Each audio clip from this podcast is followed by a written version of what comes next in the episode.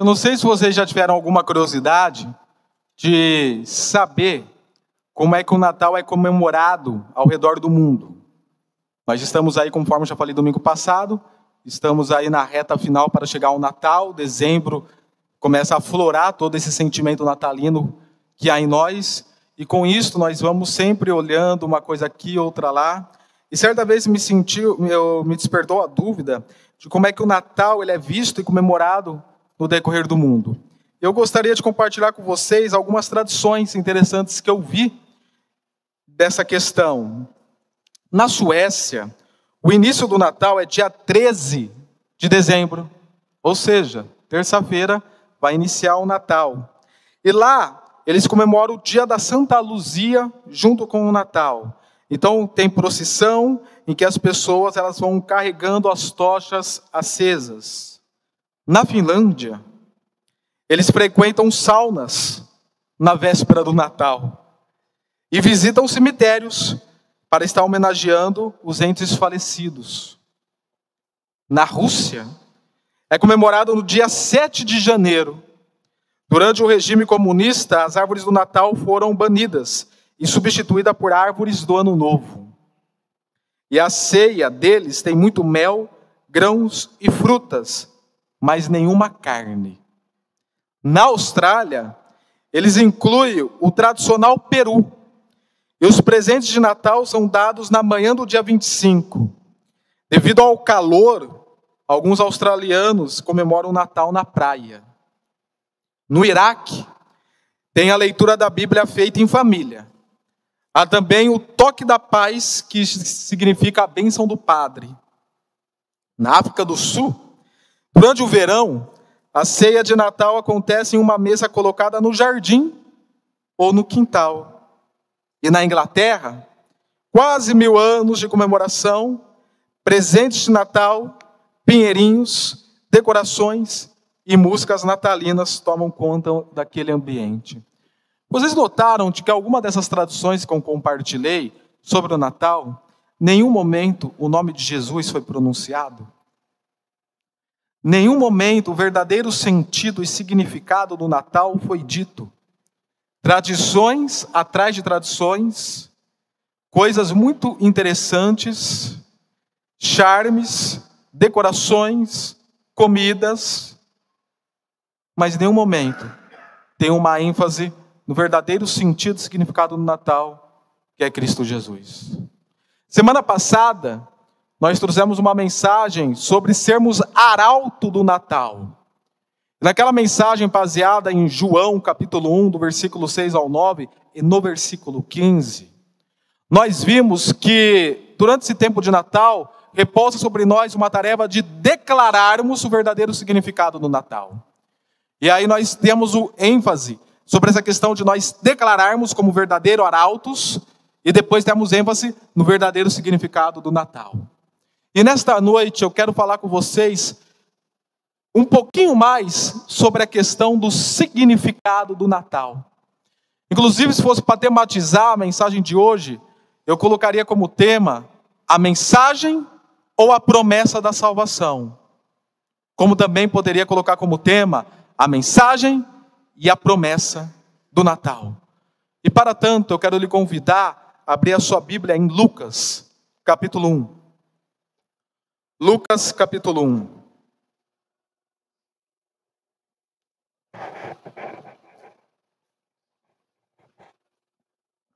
E eu vou trabalhar agora de início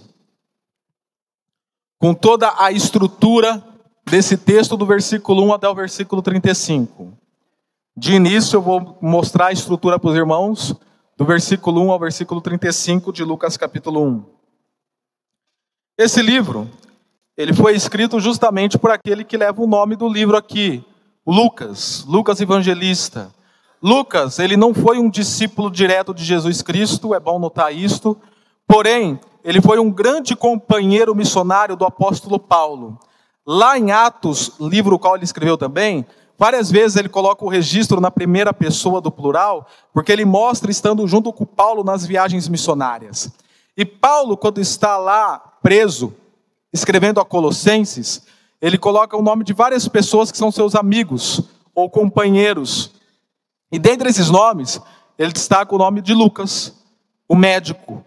A profissão de Lucas, médico. Então, quando nós lemos o Evangelho de Lucas, nós costumamos falar que nós lemos pela, pelo, pelas lentes de Paulo.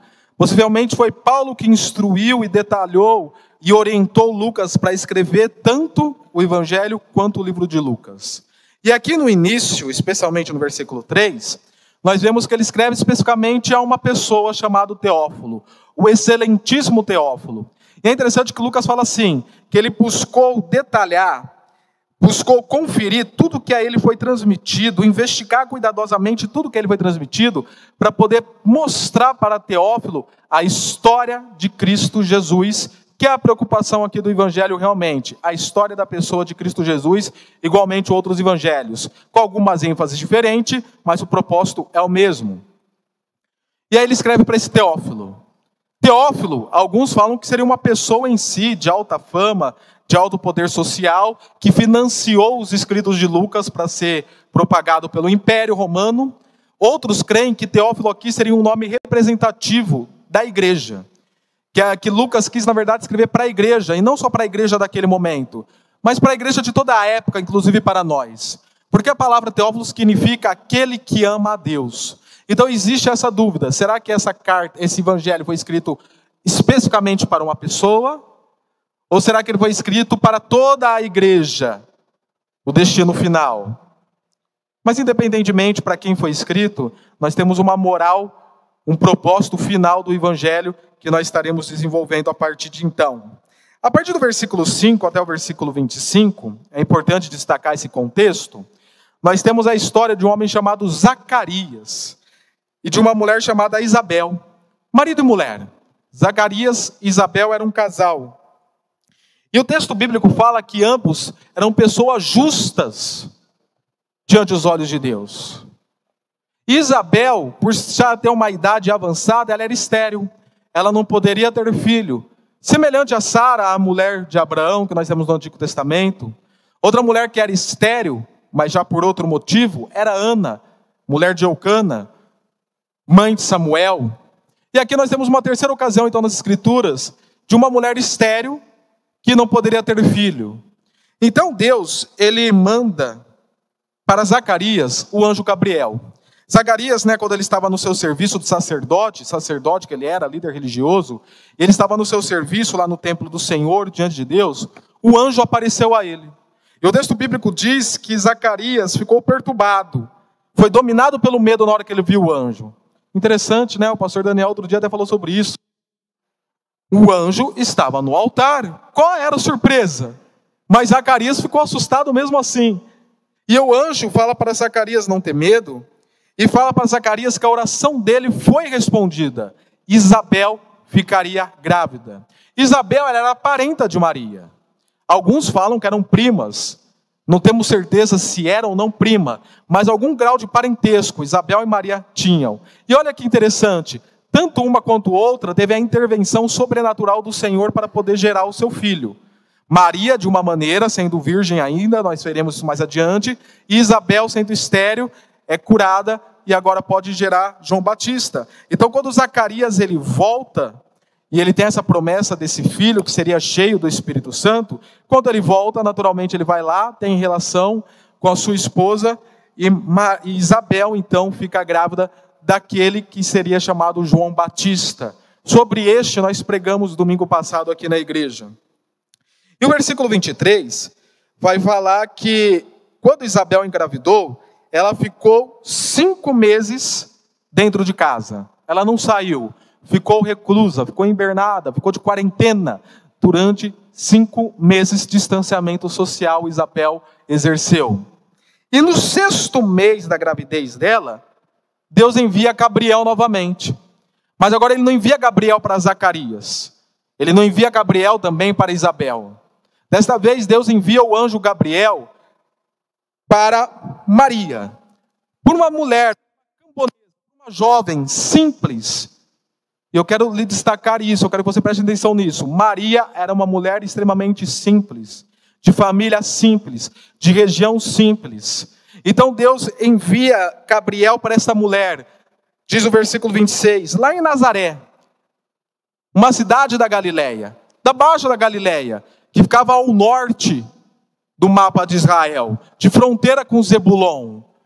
Nazaré, quando nós pensamos Nazaré como uma cidade, nem tem como pensar numa cidade no sentido de hoje, mas você pode pensar em mesmo em termos de tribo, de aldeia, um lugar bem simples. O anjo Gabriel então vai até essa mulher que estava prometida a casamento para José.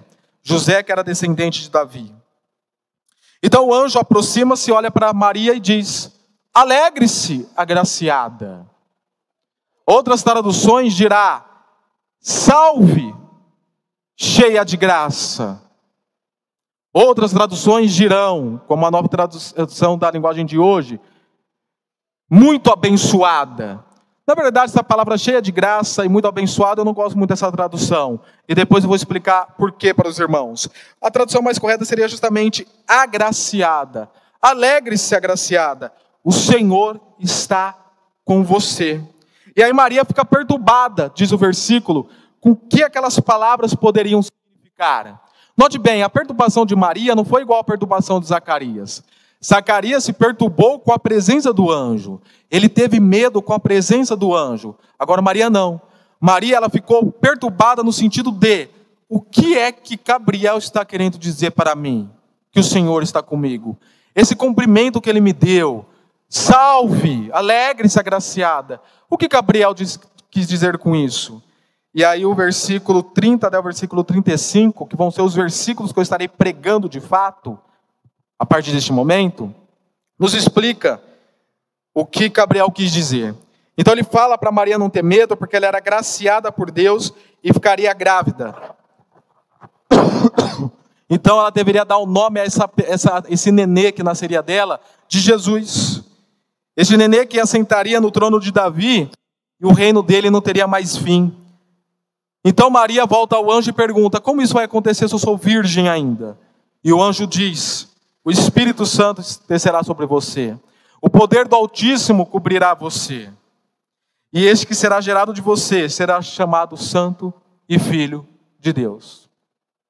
E agora eu quero lhe chamar a atenção para esses versículos específicos, do versículo 30 ao versículo 35, conforme eu falei, que vai ser agora o foco da mensagem de hoje. Baseado nesses versículos, eu quero lhe fazer uma seguinte afirmação. A mensagem e a promessa da salvação, a mensagem e a promessa do Natal, ela é pronunciada, pronunciada para nós, como também deve ser gerada em nós. Note esses dois verbos no particípio que eu coloquei: pronunciada e gerada. A mensagem do Natal, pronunciada para nós e gerada em nós. E antes de eu começar a desenvolver o texto bíblico com vocês necessariamente, no, outra vez eu lhe peço, preste atenção nesses dois verbos, pronunciada, nessas duas palavras, pronunciada e gerada. Perdão, irmãos, eu estou recuperando uma inflamação de garganta.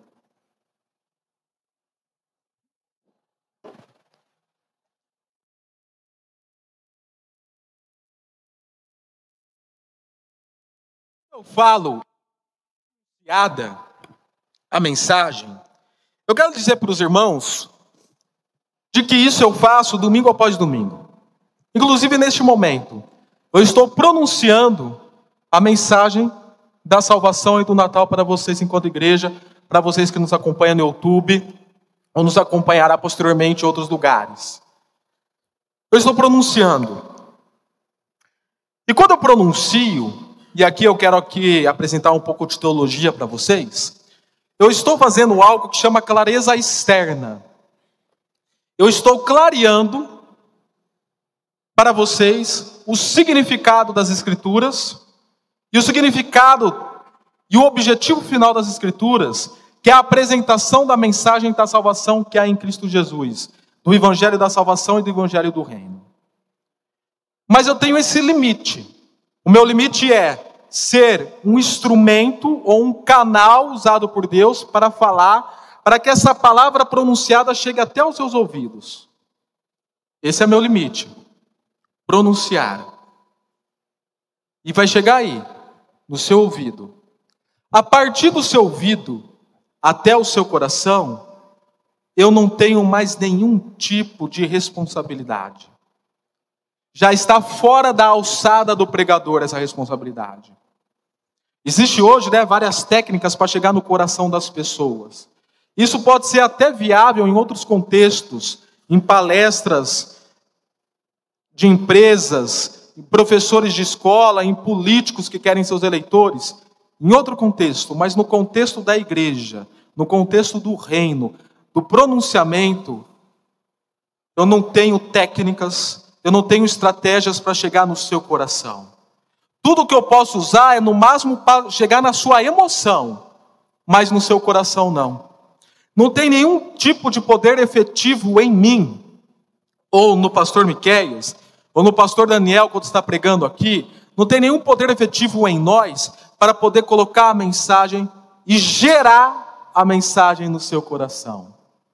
Então eu tenho a parte de fazer a mensagem ser pronunciada, a clareza externa.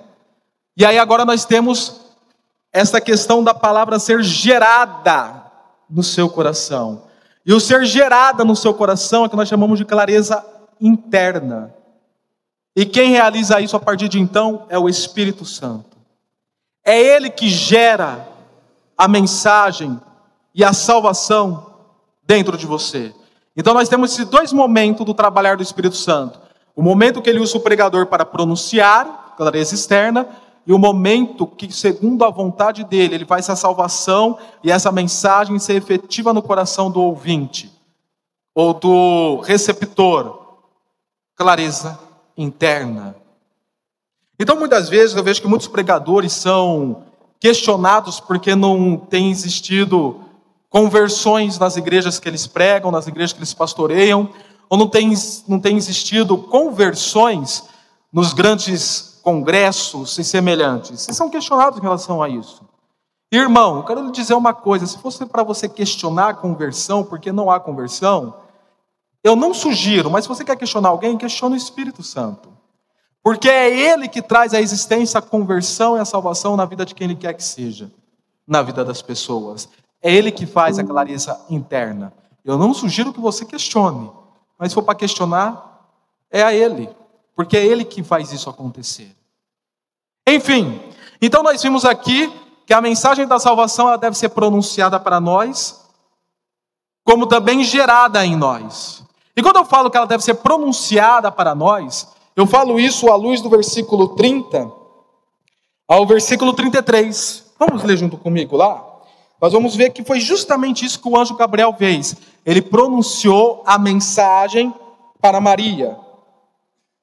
Mas o anjo lhe disse: Maria, não tenha medo. Ou seja, essa dúvida que está perdurando em seu coração, porque essas palavras significam, não se preocupa com isso. Você foi agraciada por Deus. Momento apologético. Vamos lá. A palavra graciada aqui não significa que Maria era uma pessoa cheia de graça e chamou a atenção de Deus por ser cheia de graça. Não é isso que significa a palavra aqui. Ou que ela era uma mulher melhor do que as outras, ou que ela se destacava espiritualmente mais do que as outras, ou porque ela era uma santa diferente do que as outras pessoas. Não é isso que a palavra significa aqui. A palavra agraciada encontrada no versículo 28, por exemplo, ela está num sentido no original que chama voz passiva. O que é a voz passiva? Isso nós temos no português também. A voz passiva é quando a pessoa está recebendo a ação do verbo e não fazendo.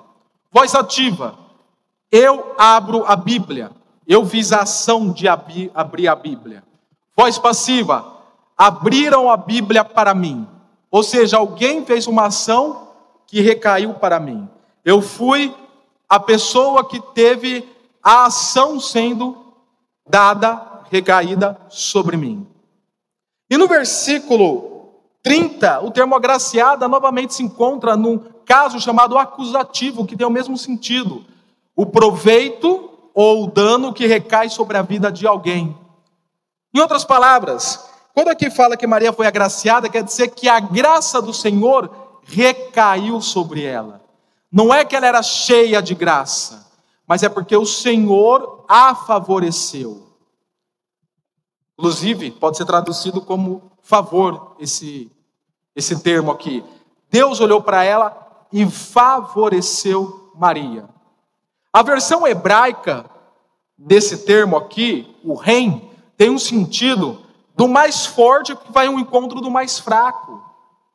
Maria aqui é colocada realmente como uma pessoa, como todos os seres humanos, sujeita às suas fraquezas. E aí o mais forte vem ao encontro dela. Os irmãos terem uma ideia, essa mesma palavra é usada lá na história de Ruth e Boaz. Quando Boaz ele olha para Ruth e resolve redimir Ruth. E Ruth até olha para Boaz e fala: Por que o Senhor está agindo com tanta generosidade aqui na minha vida? Essa mesma palavra que é usada. Deus olhou com um olhar de graça, de misericórdia e de favor para a vida de Maria.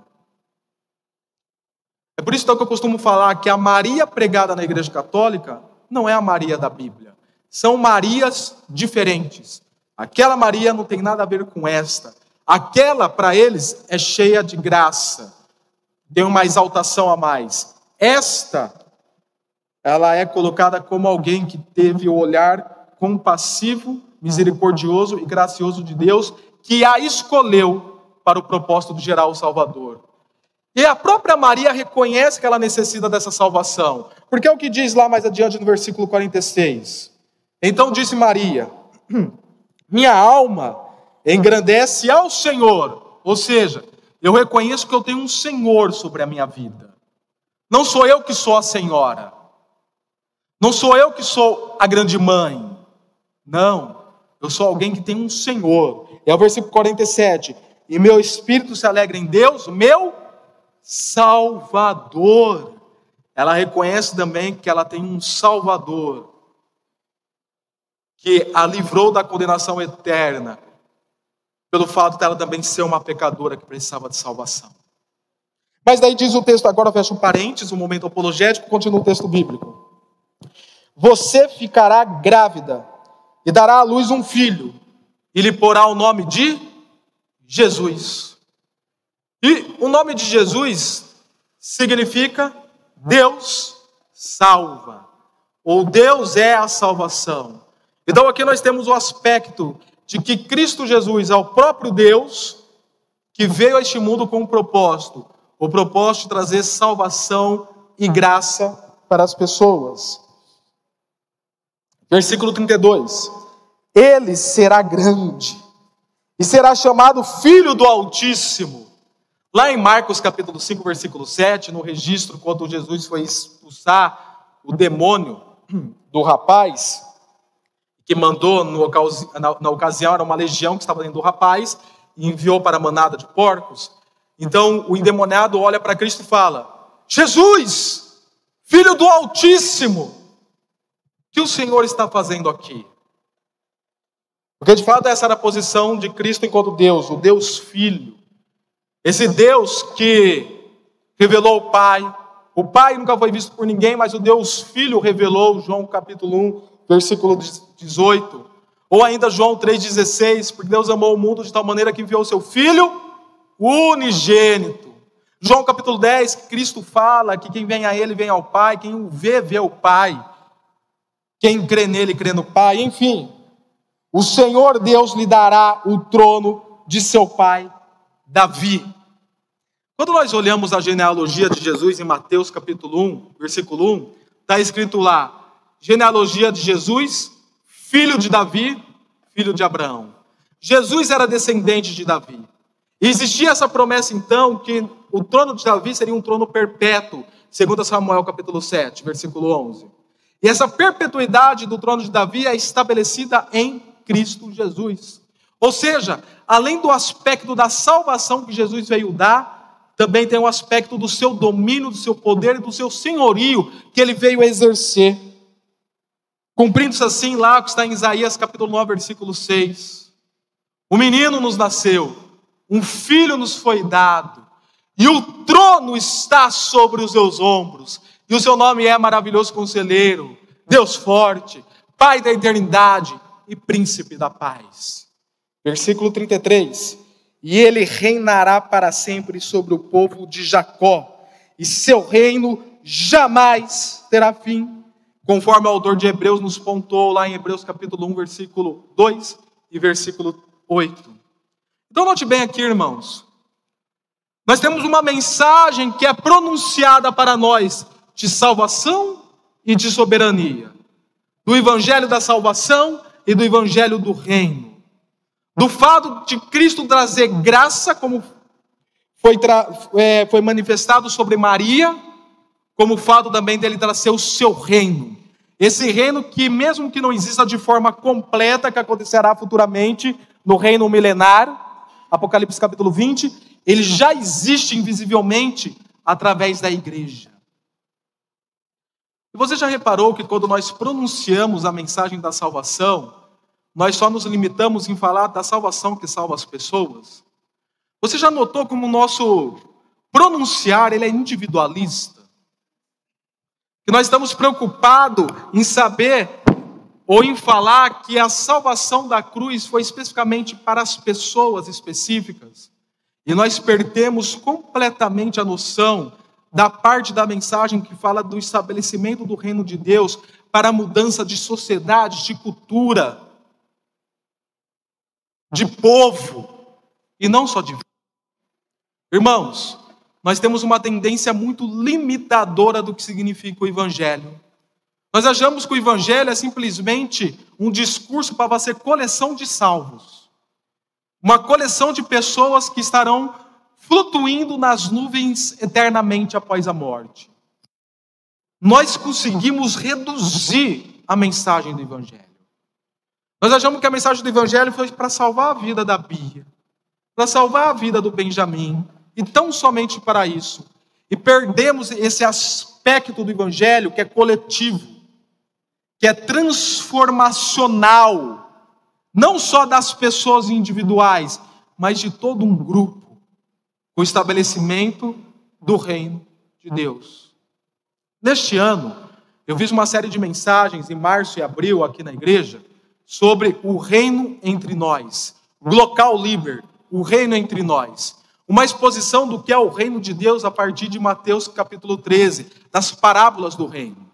Eu fiz questão de enfatizar, querido e querida, a mensagem do Evangelho vai muito mais, muito mais do que cartão-alvos de oração do PGMs. Ela é muito mais do que isso. Vocês querem ver um exemplo? Nós temos valorizado, e muito, e temos falado e muito dos cartão-alvos de oração, para as pessoas específicas serem salvas mas temos dado pouco valor ao projeto Viver, que é um trabalho transformacional no meio da sociedade. Vocês lembram do projeto Viver, inclusive? Falando nisso e sobre isso? O trabalho do projeto Viver é justamente a extensão da mensagem do reino de Deus no meio de, uma, de um grupo social da sociedade, para que aquele grupo social venha a ser atingido, para uma melhoria da vida da sociedade através do reino invisível, da igreja invisível sendo trabalhada. Nesta manhã aqui, o pastor Daniel, trazendo estudo, ele falou sobre o mandato cultural, sobre o mandato, o mandato social. Teve esses três mandatos, o espiritual, né, o, o social e o cultural. Quando nós falamos de mandato social e de mandato cultural, à luz de Gênesis capítulo 2, nós falamos justamente sobre isso que eu estou falando. Quando nós buscamos desenvolver como igreja o mandato social e o mandato cultural, nós estamos buscando pronunciar o evangelho do reino, da soberania de Cristo. Inclusive, quando eu falo, vez ou outra aqui, sobre teologia pública, eu estou falando justamente sobre a mensagem do reino. Eu não estou falando sobre mera academia ou termo acadêmico. Eu estou falando do exercício do evangelho do reino na praça pública no meio público. Não estou falando de prefeitura ou de planalto da, ou da esplanada de Brasília. Não, estou falando da escola. Eu estou falando da sociedade. Eu estou falando de outras esferas que não é só a igreja, da igreja estar avançando o discurso do evangelho do reino. Porque a salvação de Cristo Jesus, ela não é limitada para pessoas individuais, mas é para redimir todas as esferas do mundo criado pelo Senhor. A morte de Cristo, para o estabelecimento do reino de Davi, foi para redimir a cultura, foi para redimir a sociedade, foi para redimir a política, foi para redimir a educação, através de pessoas do reino que estão lá inseridas, pronunciando a mensagem do reino de Deus. Uma visão del referente, ou seja, que tem Deus como referência, do que seja tudo isso conforme o querer a vontade de Deus. Então a mensagem do Natal também está relacionada a isso. E você, como um pronunciador da mensagem do Natal, precisa se preocupar com uma abordagem pública do Evangelho, uma abordagem missional da igreja. Não pode ficar limitado simplesmente no chegar da pessoa lá que você está evangelizando e falar: Jesus te ama. Mas tentar trazer o evangelho para o contexto do local que você está vivendo. Lá na mineração descalvado, lá na escola que você estuda. E assim por diante. Nós somos chamados para pronunciar essa mensagem do Natal da salvação que há em Cristo Jesus, sim, para as pessoas individuais, mas também do reino de Deus que veio para ser estabelecido para a transformação do local que nós estamos inseridos como igreja e como cristãos.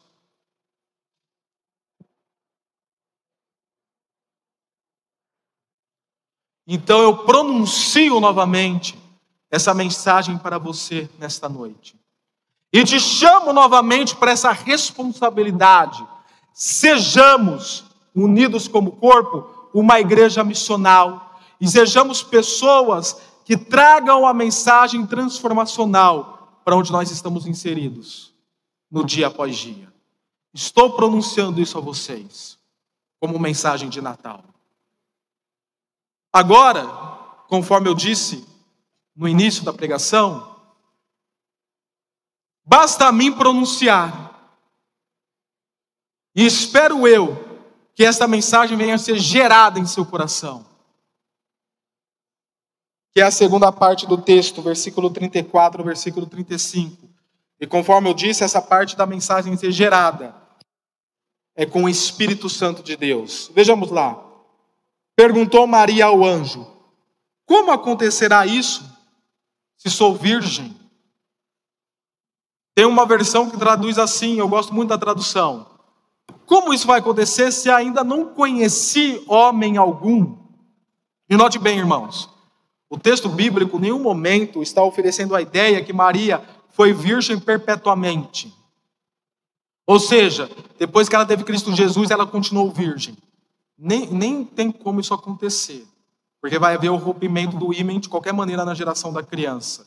Ainda mais naquele momento que não, naquele tempo que não havia cesárea. Mas enfim, o texto bíblico não fala que ela teve uma virgindade perpétua. A virgindade de Maria foi limitada até o nascimento de Jesus. Depois, muito naturalmente, ela cumpriu com seus deveres de mulher para com José. E isso não tem problema nenhum. Mas enfim, como isso vai acontecer se ainda não conheci nenhum homem?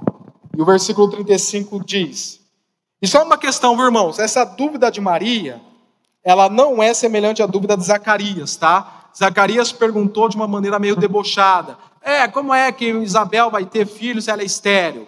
Maria não, Maria que fez uma pergunta sincera, crendo que isso ia acontecer, mas ela queria saber agora quais seriam as etapas. E o anjo respondeu, versículo 35: O Espírito Santo virá sobre você. E queridos, Lucas, ele dá muita ênfase ao ministério do Espírito Santo no decorrer do seu livro. Quer ver, por exemplo, lá no, no capítulo 1 mesmo, no versículo 15, ele fala que João Batista seria cheio do Espírito Santo. Lá mais adiante, no capítulo 2, ele fala que Simeão Teve o Espírito Santo sobre ele e o Espírito Santo revelando palavras para ele. No versículo 3 fala que o Espírito Santo, que Jesus Cristo batizaria com o Espírito Santo. E depois, ainda no capítulo 3, fala que o Espírito Santo desceu sobre Jesus. No capítulo 4, fala que Jesus foi cheio do Espírito Santo. E fala que Jesus voltou para Galiléia no poder do Espírito Santo. E ainda disse: O Espírito Santo está sobre mim Vamos ver mais aqui no decorrer de Lucas. Lá no capítulo 9, capítulo 10, fala que na, no momento Jesus Cristo exultou no Espírito Santo. No capítulo 11, fala que o Pai que está nos céus dará o Espírito Santo a quem o pedir. No capítulo 12, fala que o Espírito Santo nos ensinaria o que deveríamos dizer diante dos tribunais. Peço licença, irmãos, mais uma vez beber água.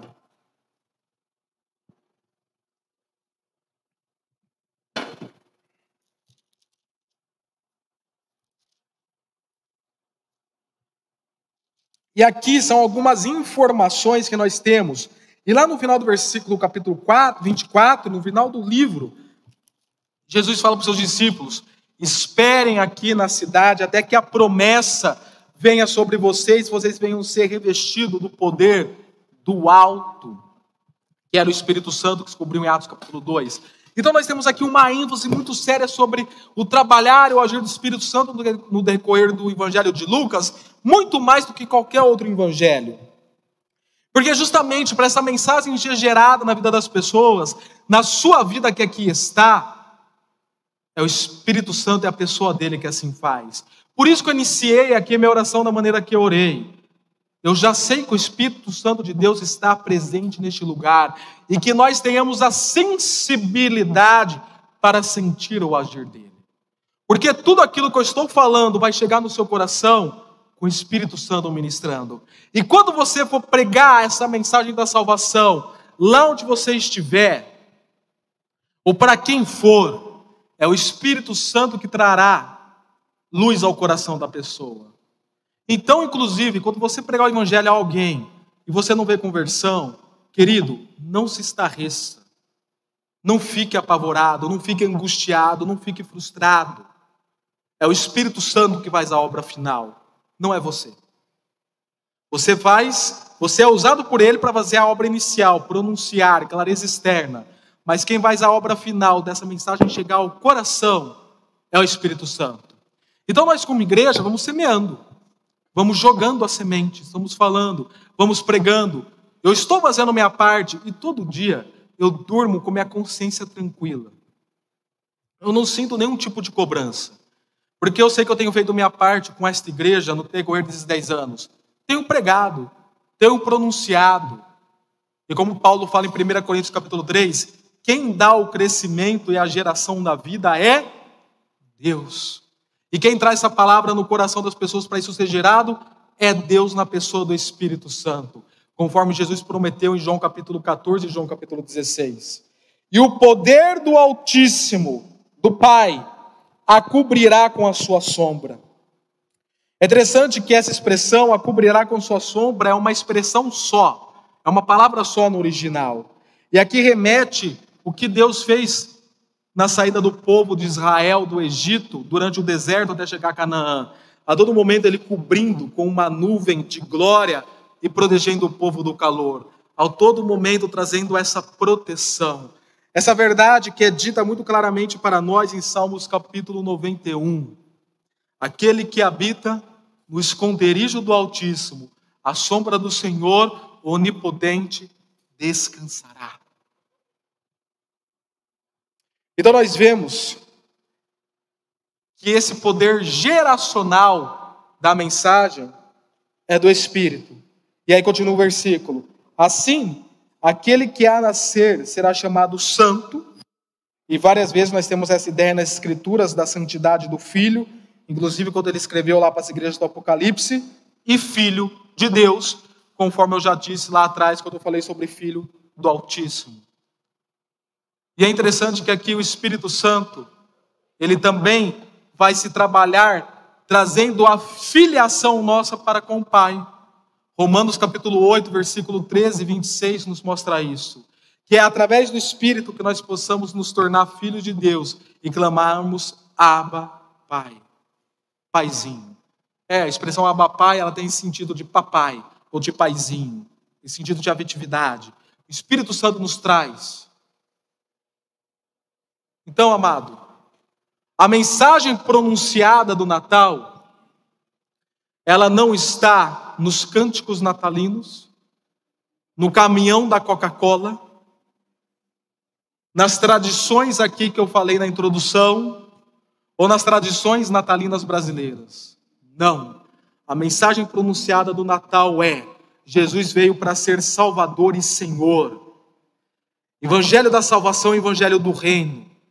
Trazer salvação para as pessoas e o estabelecimento do reino através da igreja para a mudança da sociedade. E essa mensagem é gerada através do Bolsonaro? Não. Do Lula? Não. Do Tite? Não. Do Mário Sérgio Portela? Também não. Do pastor Maurício? Não. O mestre dessa mensagem, que consegue fazer o conteúdo chegar no coração e produzir vida, é o Espírito Santo. Portanto, que você receba com bom tom esse conteúdo e que você repasse com bom tom esse conteúdo, mas que também você se coloque como aluno do Espírito Santo, para que ele te instrua, te ensina e te traga ao crescimento, não só neste Natal, mas por toda a sua carreira cristã.